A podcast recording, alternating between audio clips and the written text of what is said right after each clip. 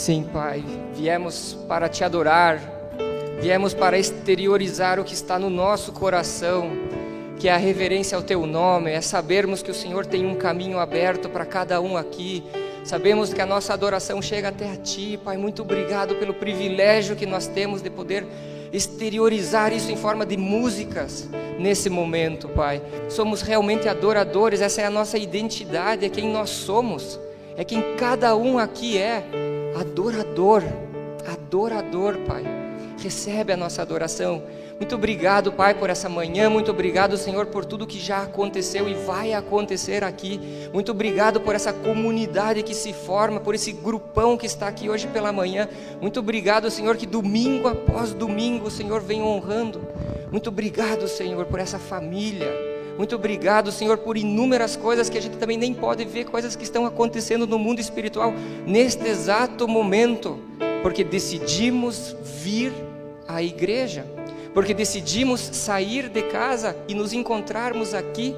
E o Senhor segue nos abençoando em campos, em áreas, em situações que nós nem temos conhecimento neste exato momento, já são realidade, porque nós demos o passo em fé, dizendo: Eu vim para adorar-te eu vim para prostrar-me, porque eu reconheço, porque nós reconhecemos o teu senhorio sobre nossas vidas, sobre nossas situações, sobre nossas batalhas, cada um com a sua, mas olhando a ti. Muito obrigado, Pai, por esse privilégio.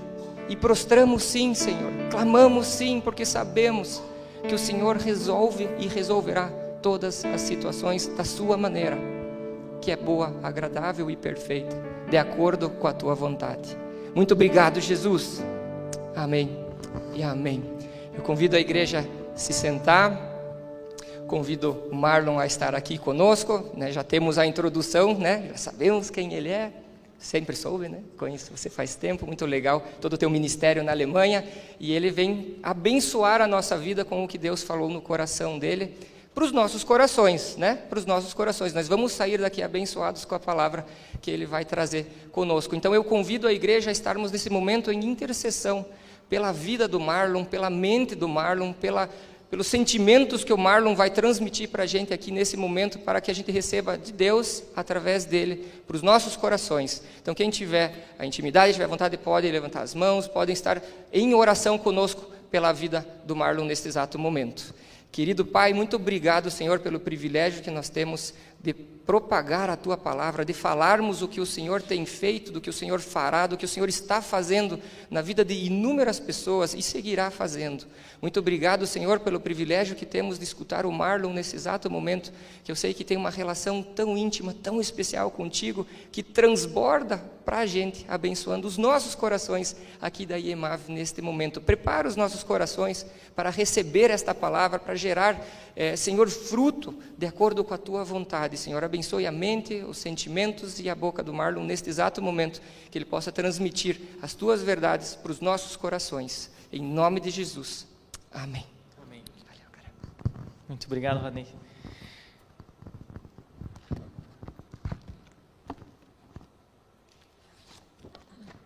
É, Para mim, realmente é uma honra estar aqui hoje de manhã, é, trazendo a palavra. É um privilégio para mim estar aqui na, na igreja onde eu cresci, onde eu fui formado, onde eu conheci minha esposa também, onde nossos filhos é, também passaram os primeiros anos da sua vida antes de a gente se mudar para a Alemanha. É, eu me sinto um pouco como a gente fala no futebol, prata da casa, né? Aquele jogador que é formado num time e tem o privilégio de jogar no mesmo time quando se torna profissional. Então, fui formado aqui desde a escola dominical, nos adolescentes, nos jovens e hoje eu posso estar no time principal aí, minha primeira vez pregando no domingo, então estou muito feliz. É, eu, eu vejo que tem também é, muitos rostos, rostos, rostos, novos, apesar de que a gente só saiu daqui há três anos, já é, vejo que mudou bastante coisa, igual mudou lá na Alemanha também. Acho que a pandemia foi uma, um fator que fez é, muitas coisas é, mudarem de maneira bem rápida. Então, como tem pessoas aqui que talvez não me conheçam, eu já me apresentei ali, mas então sou filho do Ronald, da Jaqueline, E a minha esposa, Ana, é filha do Roberto, da Helenita. São membros ativos aqui, então eu imagino que todos devem conhecer. É, eu, quando estava conversando com o Freebert sobre a, a mensagem, ele falou um pouco do, do desejo também de, de, eu contar um pouco como é que está a situação da igreja na Alemanha, qual é o meu trabalho lá como missionário. E depois, numa segunda parte da mensagem, eu quero trazer uma palavra que está no meu coração. Então, eu dividi assim nesses dois pedaços. Primeiro, contar um pouco da Alemanha e depois quero trazer uma, uma, uma palavra aqui sobre um texto da Bíblia para vocês. Um, só me, contando um pouco da minha história, então, como a gente foi parar na Alemanha. É, então, quando eu estava aqui na, quando eu era adolescente, começou a crescer em mim, assim, é, um desejo de me tornar pastor quando eu crescesse, né? Então, é, eu já já frequento a igreja aqui com meus pais desde que eu nasci, mas aí quando estava no grupo de adolescentes começou um desejo assim de Deus acender no meu coração de ah, o que você quer ser quando crescer? Aí começava a vir a ideia, ah, acho que eu acho que eu vou crescer pastor. E foi um desejo que foi crescendo, uma paixão por Jesus, uma paixão pela Bíblia e um desejo de servir a Deus assim dessa maneira. É, no meio disso, quando eu estava aqui no grupo de jovens, então eu conheci a Ana aqui na igreja. Em 2014 nós nos casamos. E a Ana também sabia desse meu desejo, sempre é, me apoiou também. E aliado a isso, é, uma vez quando eu tinha 17 anos, eu, é, eu tenho uma, uma, prima do meu pai mora na Alemanha, a filha da, da Tante Ellie, e ela me convidou para ir lá visitar ela. Então tive uma primeira experiência na Alemanha, foi uma coisa que marcou minha vida muito, muito positivamente. E a Ana também, ainda de, de solteira, ela é, passou dois anos da vida dela na Alemanha, né? Um ano quando criança e um ano depois é, como babá, quando ela estava com, com 18 anos. E aí quando nós nos casamos, a gente sentiu de Deus de unir essas duas coisas.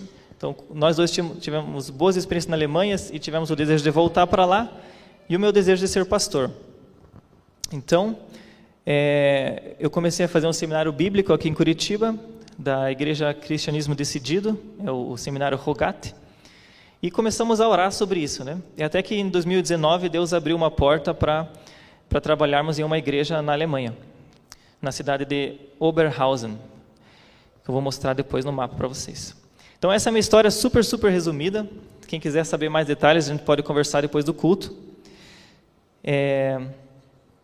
E na Alemanha, então, foi minha primeira experiência como pastor. Aqui no Brasil, eu até ajudava aqui como voluntário no grupo de adolescentes e jovens, mas não cheguei, por exemplo, a pregar no culto de domingo.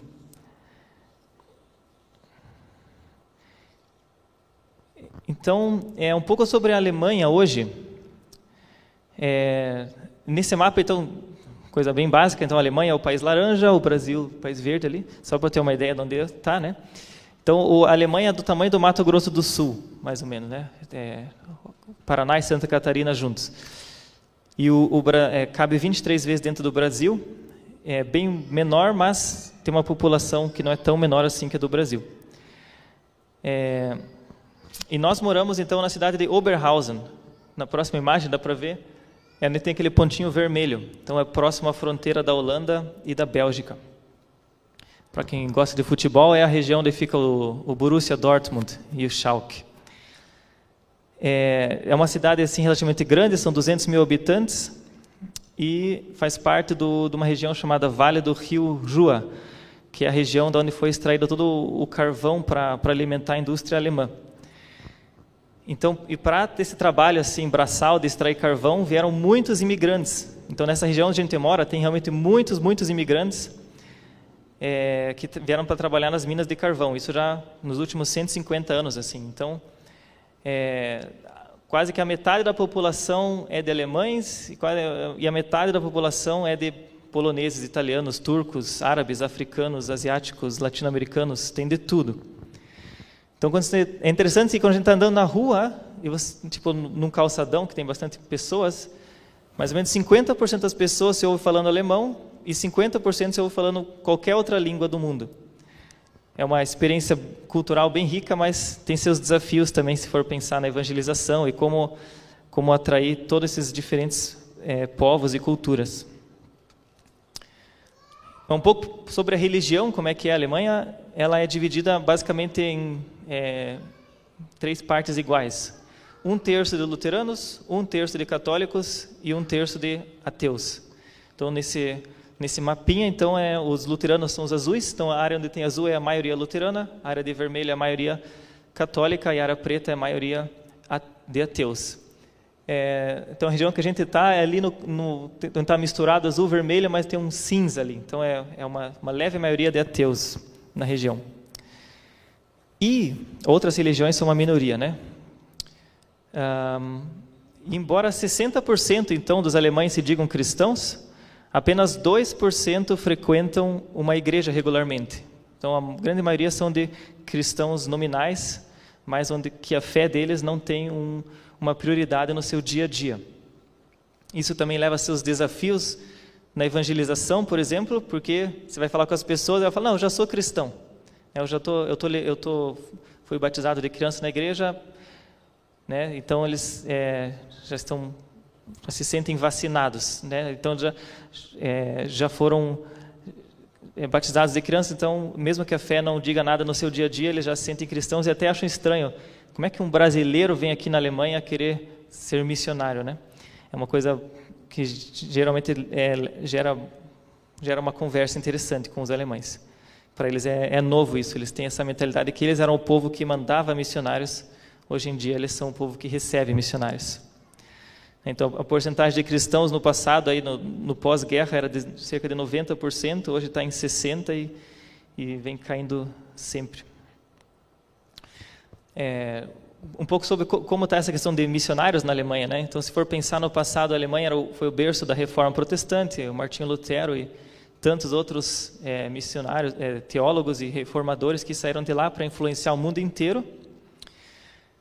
E, e no, no último, nas últimas talvez nas últimas décadas a Alemanha tem sido tá, tá aberta para agora receber uma ajuda assim de cristãos de outros países. Então é, o que a gente faz assim é um pouco em, em, gratidão pelo que esse país fez no passado para outros países, até para o Brasil, onde tantos missionários alemães vieram para cá. Hoje retribuir isso um pouco em gratidão, ajudando a igreja lá.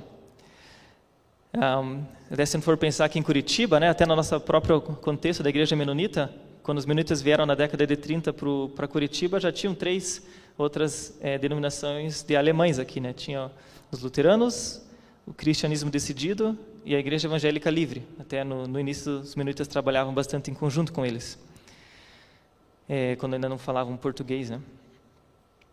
E então o que acontece hoje chama missão reversa. Né? Em alemão é Rückwärtsmission, que é então mandar mandar missionários para um país que antes era o país que mandava missionários. É, um pouco sobre a sobre a, a igreja nós estamos lá. Ela se chama Christusgemeinde Mülheim é, faz parte dessa denominação chamada Mülheimer Verband. E eu sinto, é, me sinto muito honrado, é um privilégio, porque quando teve o avivamento do país de Gales, em 1904, esse, né, já influenciou a Alemanha. Em 1905 foi fundada essa igreja, que é considerada a primeira igreja carismática pentecostal da Alemanha. Então eu fui parar lá. É uma grande honra para mim que gosta de história assim. Um, para você ter uma ideia de como está a situação de pastores na Alemanha, então eu vou usar a nossa denominação como, como um exemplo.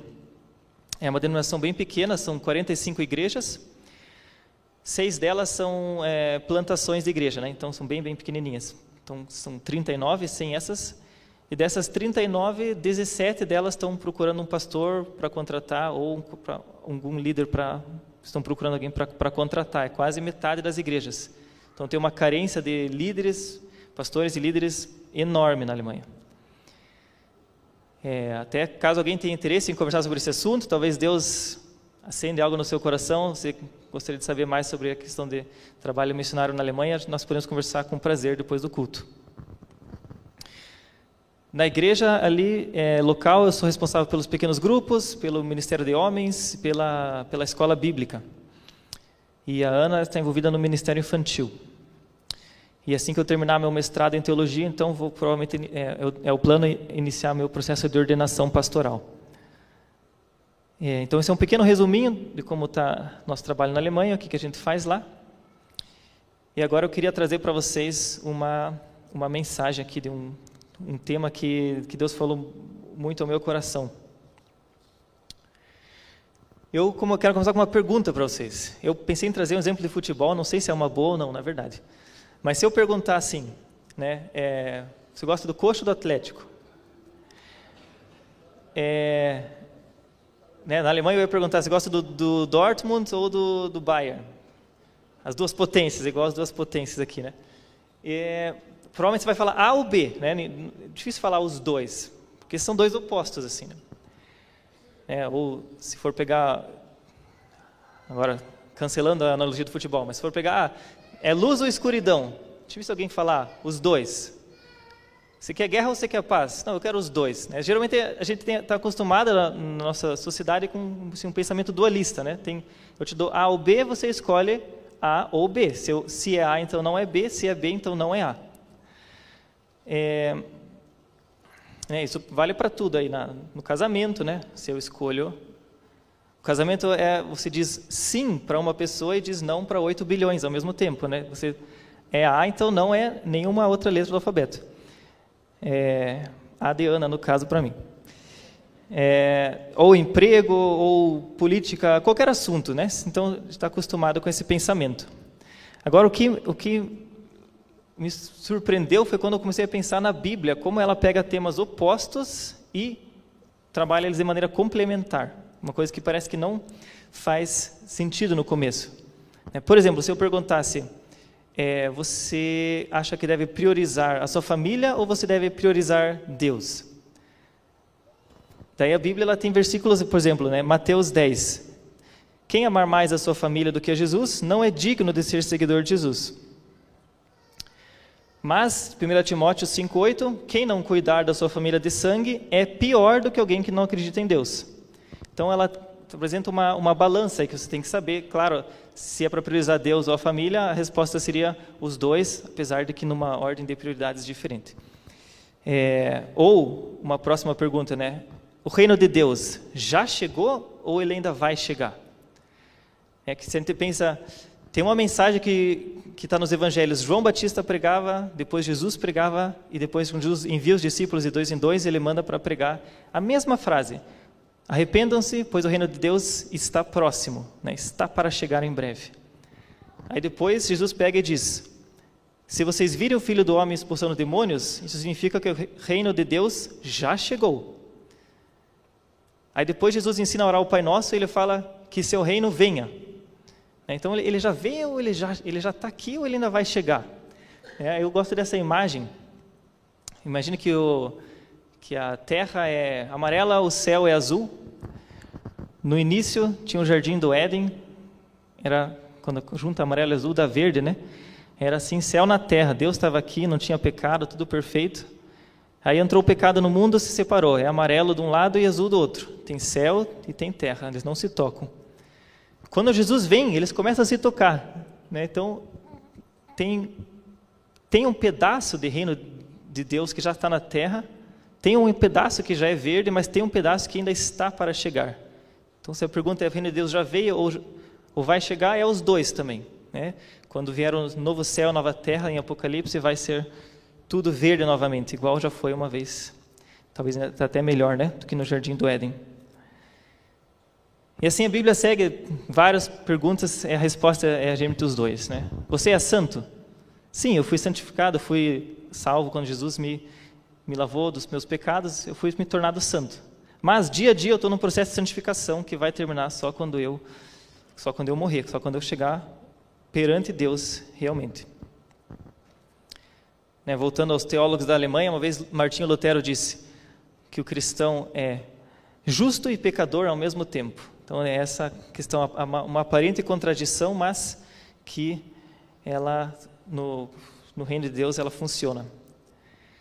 E quando eu estava pensando um dia, meditando sobre essas aparentes contradições, me veio a, a, um pensamento: quem sou eu perante Deus? Eu sou um filho de Deus ou eu sou um servo de Deus?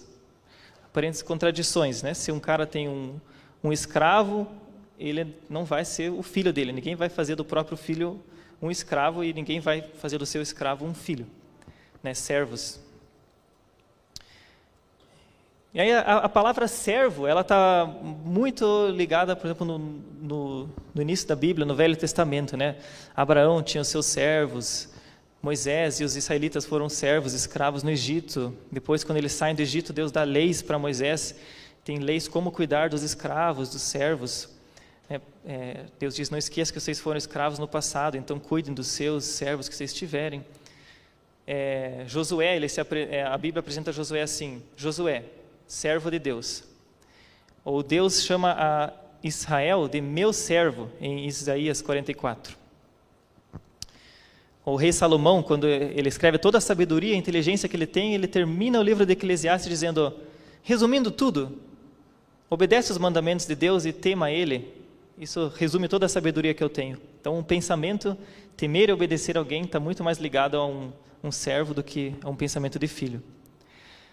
Daí, por outro lado, lendo a Bíblia, principalmente no Novo Testamento, tem a ideia do filho, né? Deus fala, é, Jesus fala assim em João 15: Eu não chamo vocês mais de servos, mas sim de amigos. Um servo não sabe o que o seu senhor vai fazer, mas um amigo sim. Então, eu imagino que isso foi algo radical nos ouvidos de um judeu no primeiro século, ouvindo: como assim? Agora Deus está me fazendo de amigo seu. É uma coisa nova. E no João 1,12, por exemplo, vai além do amigo, dizendo que Deus nos dá o privilégio de sermos seus filhos se estivermos unidos a Cristo Jesus. Então, como assim? Né? Um, um filho vai ter com certeza mais direitos do que um, e, e mais privilégios na presença do seu pai do que o servo. Então, o servo tem essa ideia do temer e obedecer, e o filho do amar e ser amado. E como filhos, temos privilégios que o servo não tem. É, e aí o, o, que o apóstolo Paulo fala sobre isso em Gálatas 4, 7? Ele fala assim, ó, vocês não são mais servos, mas sim filhos de Deus e têm direito à herança. Beleza, parece, parece que tudo vai seguindo uma mesma lógica. Então, Velho Testamento servos, Novo Testamento filhos. Paulo acrescenta dizendo, vocês não são mais servos, são agora filhos, filhos e amigos. Jesus complementa a ideia. Mas aí, lembra daquela ideia que eu falei, né? É coxo atlético, é, é um ou outro? A gente pensa, ah, poderia resolver a questão assim: era um, agora é outro. Era A, agora é B. Só que, como eu falei que na Bíblia parece que as coisas opostas elas se complementam, o que me, me pegou foi quando fui ver Romanos 1, que Paulo ele sempre começa as cartas dele se apresentando, né? Quem está escrevendo a carta e depois ele geralmente faz uma oração e depois ele começa a falar os temas que ele quer trabalhar com aquela igreja. Então Paulo ele começa assim: Paulo, servo de Jesus Cristo, chamado para apóstolo, separado para o evangelho de Deus. Fiquei pensando, como assim, Paulo? Paulo ele escreve Gálatas antes, né, cronologicamente, do que Romanos. Então ele primeiro diz: Pessoal, vocês não são mais servos, vocês são filhos. Aí depois diz: Eu, eu sou Paulo, um servo de Deus. Como assim, Paulo? E aí isso me deixou curioso. Falei: ah, Deixa eu ver o que os outros autores do Novo Testamento falam. Que que, será que é uma exclusividade do Paulo isso? Por ele ter perseguido os cristãos ou alguma coisa assim? Então fui ver ó, Filipenses, quando Paulo escreve junto com o seu amigo Timóteo. Então, Paulo e Timóteo, nós somos servos de Cristo. É, Pedro, ele inicia, inicia a sua carta da mesma maneira, se apresentando. Eu sou Simão Pedro, servo e apóstolo de Jesus Cristo. Ou João, quando escreve Apocalipse, ele escreve que Apocalipse é a revelação de Jesus Cristo, a qual ele deu para mostrar aos seus servos as coisas que brevemente devem acontecer.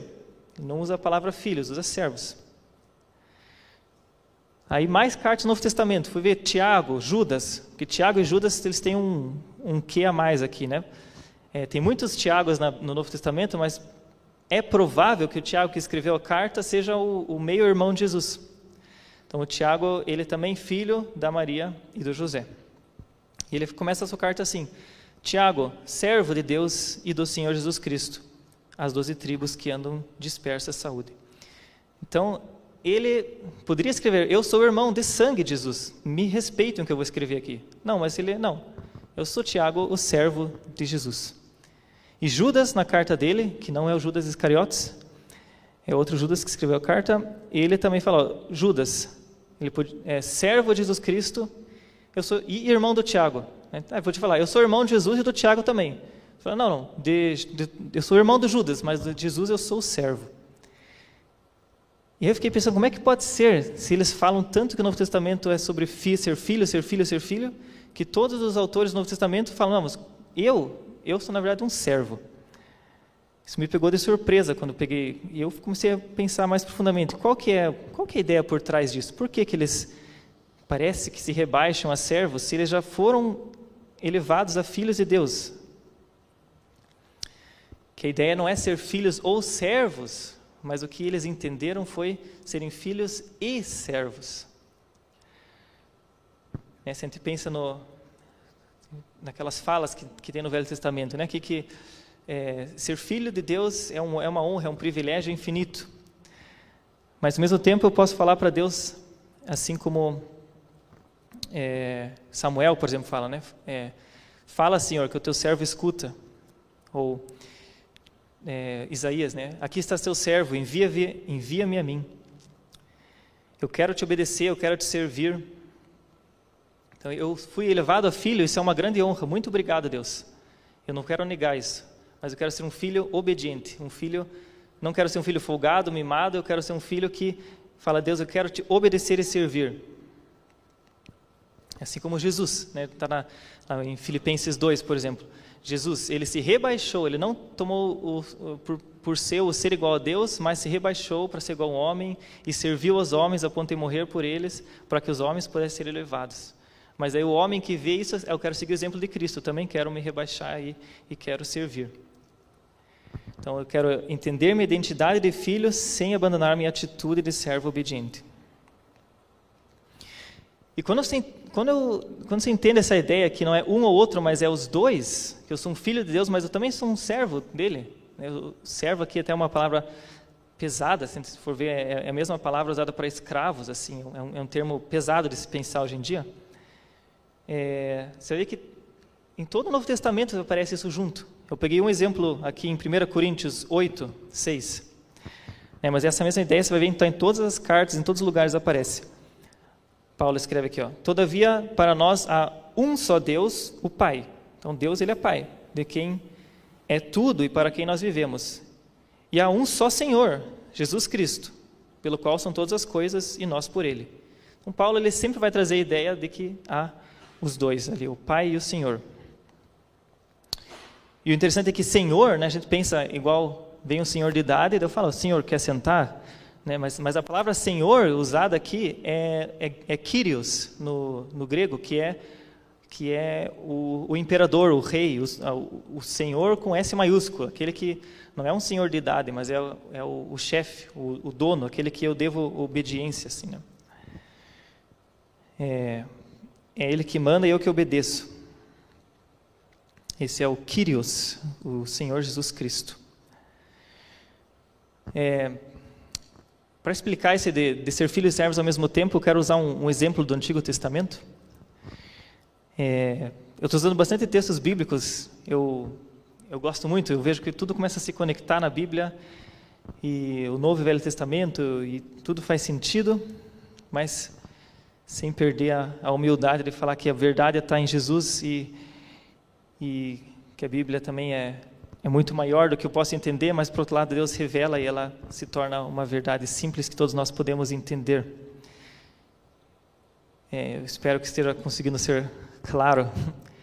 Estava vendo uma vez um, um pastor falando assim: você sabe que você está na igreja de um mestre, falando dos, dos cinco ministérios de, de Efésios, né? Do, do, apóstolo, do profeta, do evangelista, do pastor e do mestre. Você sabe que está na igreja de um mestre quando ele está pregando sobre o cavalo amarelo do Apocalipse Ninguém está entendendo nada, mas ele está fascinado. Então eu, eu, espero que não esteja sendo assim. É, mas eu quero voltar agora para o Velho Testamento e usar uma, uma, um, um exemplo aqui para explicar isso. É, gente vai ler um texto de Deuteronômio, e a ideia aqui é o seguinte: é, Deuteronômio é um livro que é, o povo passou 40 anos no deserto, os israelitas, e estão prestes a entrar na Terra Prometida. Aí Moisés fala: calma, pessoal, eu vou revisar mais uma vez todas as leis com vocês, para vocês entrarem lá e fazerem da maneira certa. E aí ele revisa todas as leis de novo, mais uma vez. Uma repetição das leis que já foram faladas em, em, em Êxodo, em Levíticos e Números. E aí ele fala dessa uma lei, que que é um que exemplifica isso, que é a lei do que fazer quando você tiver um escravo. Então, é, naquela época, se o cara ficar pobre e perder tudo que tiver e ainda, e ainda tiver dívida e não tiver como pagar, ele vai ter que vender a ele mesmo como escravo para um outro israelita. Só que ele só pode servir ao seu senhor, ao seu irmão israelita por seis anos. No sétimo ano, ele tem que ser liberto e vai receber suas terras de volta para recomeçar. É né? um sistema que não é perdeu para sempre. Aquela terra que era da família vai voltar para ser. Então, dá várias chances para a pessoa. E aqui está a lei do que acontecer se você soltar o cara e ele não quiser ser, ser mais livre. Né? Eu vou ler aqui para vocês. Se seu concidadão hebreu, homem ou mulher, vender-se a você e servi-lo seis anos, no sétimo ano dele a liberdade. E quando o fizer, não o mande embora de mãos vazias. Dele com generosidade dos animais do seu rebanho, do produto da sua eira e do seu lagar. Dele conforme as bênçãos que o Senhor, o seu Deus, lhe tem dado. Lembrem-se que você foi escravo no Egito e que o Senhor, seu Deus, o redimiu e por isso que hoje eu lhe dou essa ordem.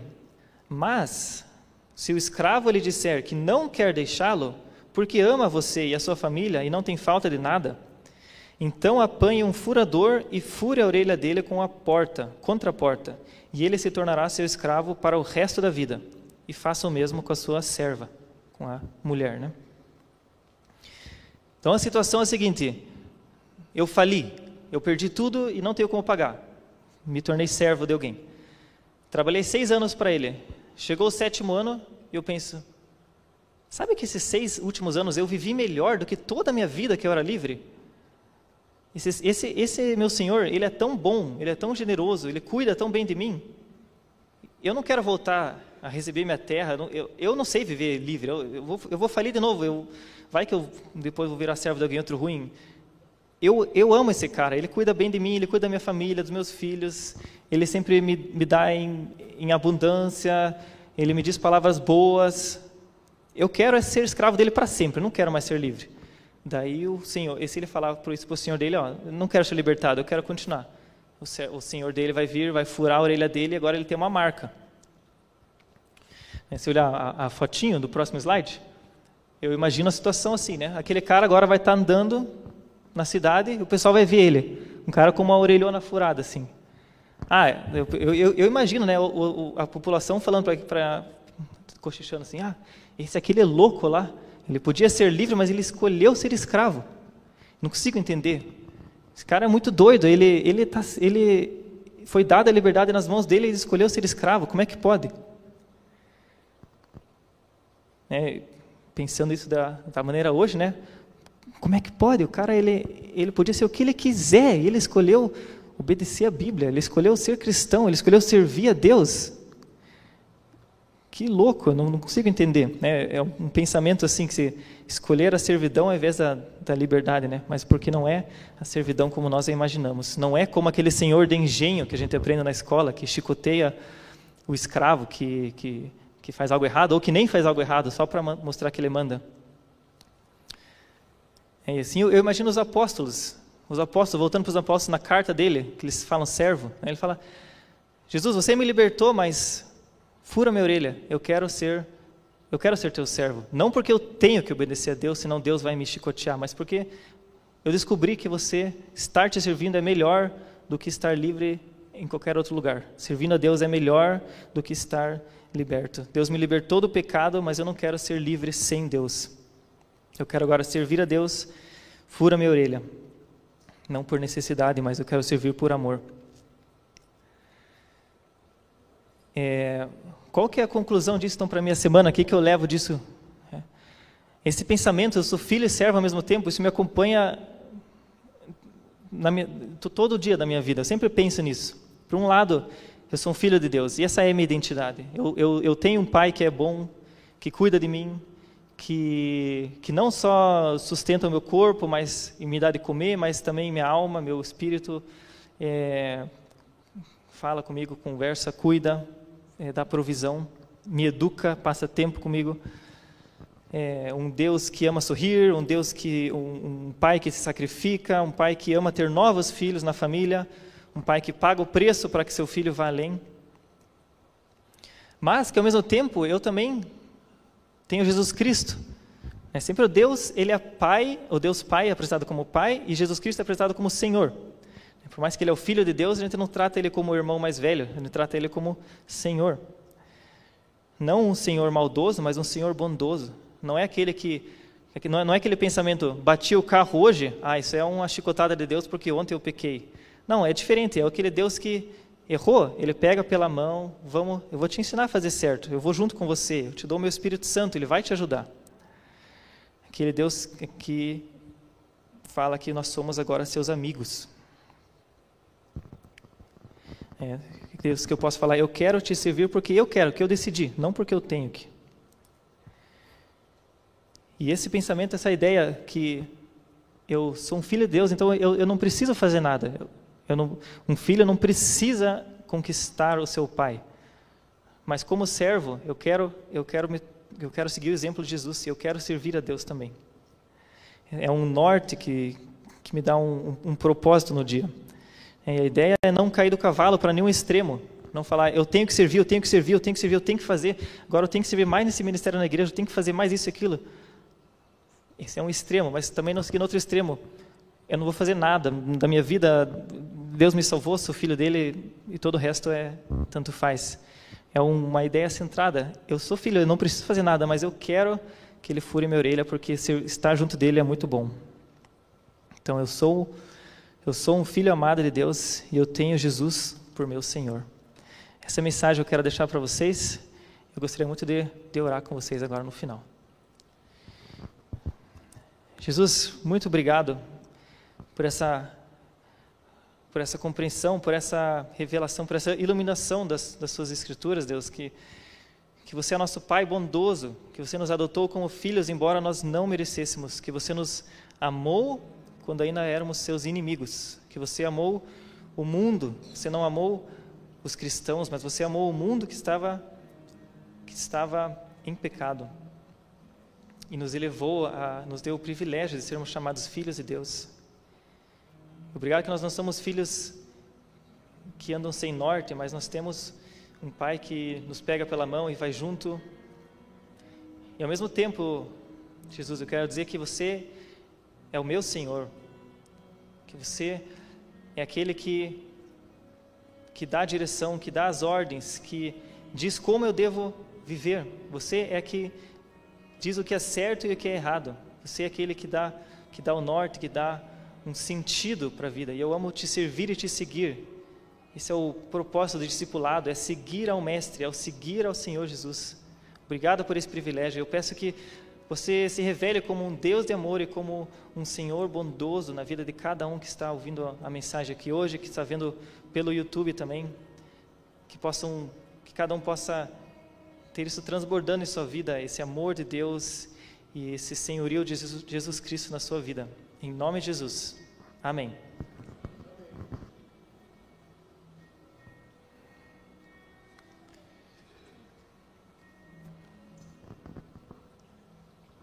Amém.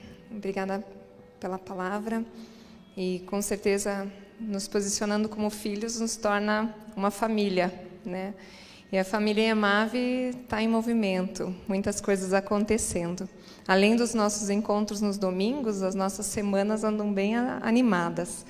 E, e eu gostaria de apresentar para vocês, nesses avisos, algumas das oportunidades que vocês têm de estarmos juntos em família. E a família, como imagino na casa de vocês, também gosta de receber visitantes, né? E quando a gente recebe visitas nas nossas casas, a gente não ignora elas, né? A gente recebe, a gente acolhe, a gente abraça.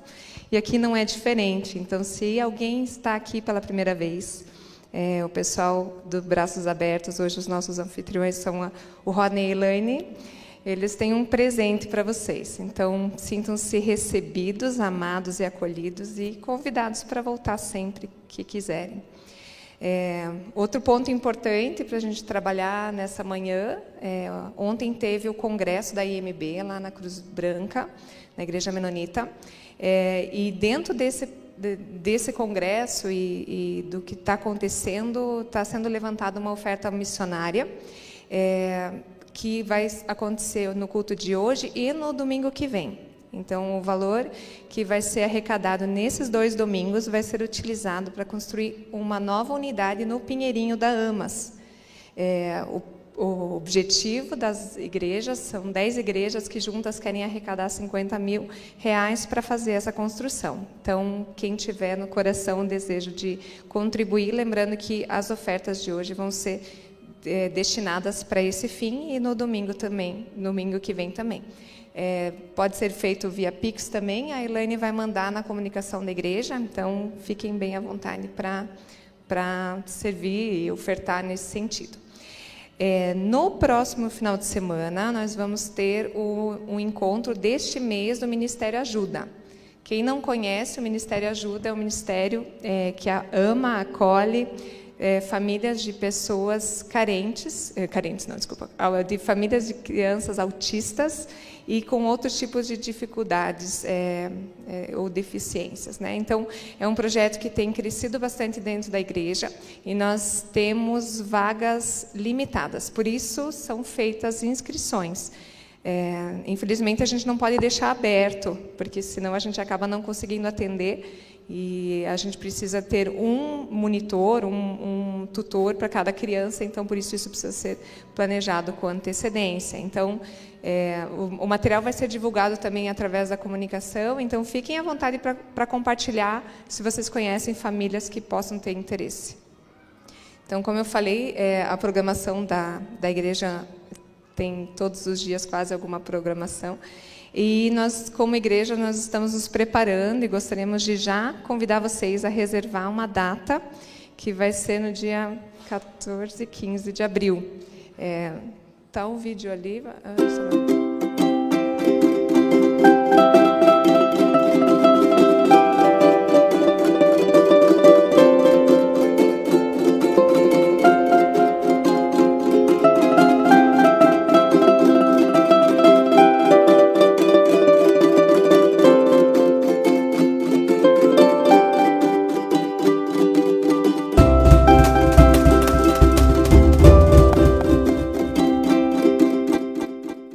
Já coloquem nos seus calendários, vai ter retiro.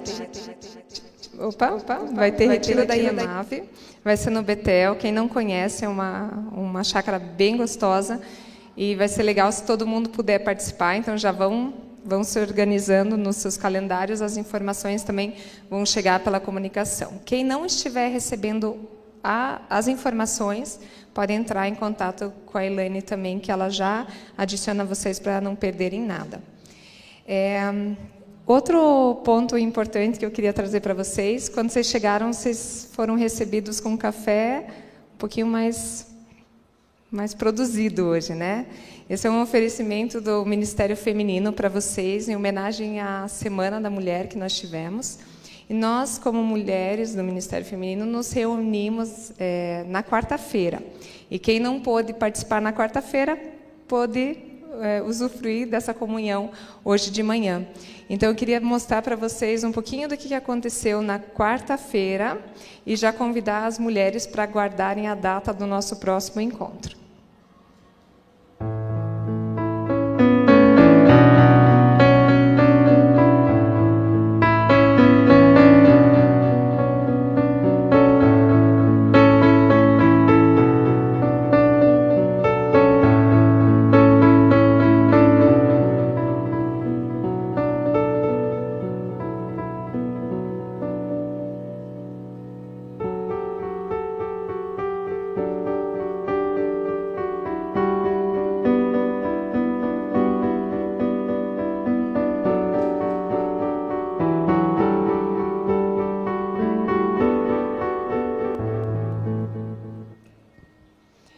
Nosso próximo encontro vai ser no dia 1 de abril, vai ser aqui na igreja, então já se programem para estar conosco também. As informações vão chegar para vocês também pela comunicação. E no, nós temos um WhatsApp do Ministério Feminino, então se tiver mulheres aqui que não estão nesse grupo ainda, chamem, podem falar comigo ou com a Elaine, que a gente adiciona vocês. E no grupo, essa semana, eu e a Elaine, a gente falou que a gente teria surpresas para vocês. Não, tivemos o café, mas temos mais surpresas. Então a gente gostaria de convidar o Ministério Crescer a chegar e surpreender as mulheres da nossa igreja, que são fundamentais.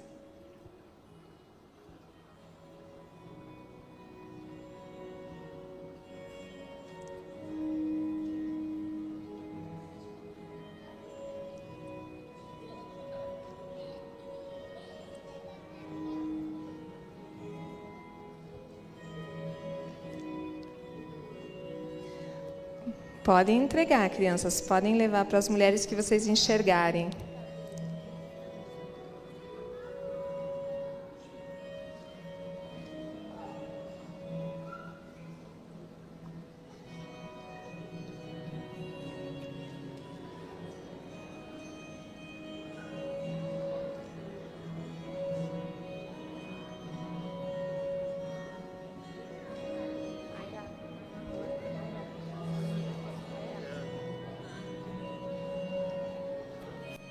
Quem não tiver recebido ainda sinaliza para as crianças para elas saberem.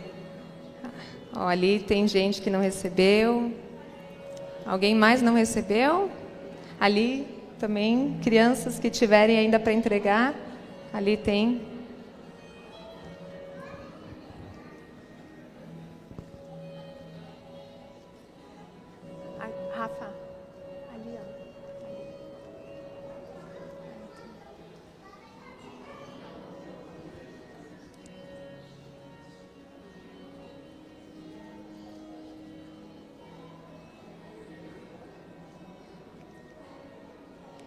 Mas alguém não recebeu?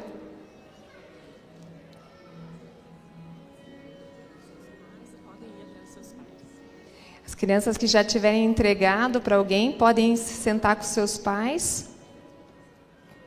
Já, fiquem, já ficam entregues, né?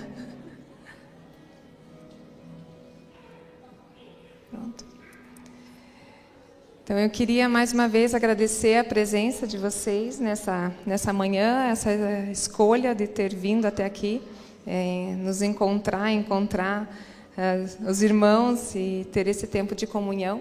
E eu queria convidar a igreja para se levantar, para a gente encerrar esse, essa manhã com uma oração. É, se você olhar em volta e encontrar alguém que você gostaria de se aproximar nesse momento, é, a gente pode se movimentar, a gente não está preso, né? Aproveita e se, se encontra com quem faz tempo que você não vê. Mas vamos fechar os olhos juntos, é, é, agradecer a Deus por tudo que Ele fez. Obrigado, Senhor, por essa manhã. Te agradeço que o Senhor derramou tanto sobre nós, Senhor. No início, antes do culto, nós entregamos a Ti esse momento e pedimos que o Senhor viesse com o Teu Espírito Santo e derramasse de forma superabundante em nossas vidas, e o Senhor fez muito além. Eu creio que cada um foi acrescentado, cada um foi fortalecido e, e com certeza a Tua palavra não, nunca é em vão, Senhor. Te agradeço por cada vida, cada pessoa, cada família que está aqui. E quero te pedir, Senhor, que o Senhor venha o teu Espírito Santo sobre a vida de cada um, que possam sentir o teu amor, o teu cuidado, o teu sustento, o teu suporte, Senhor.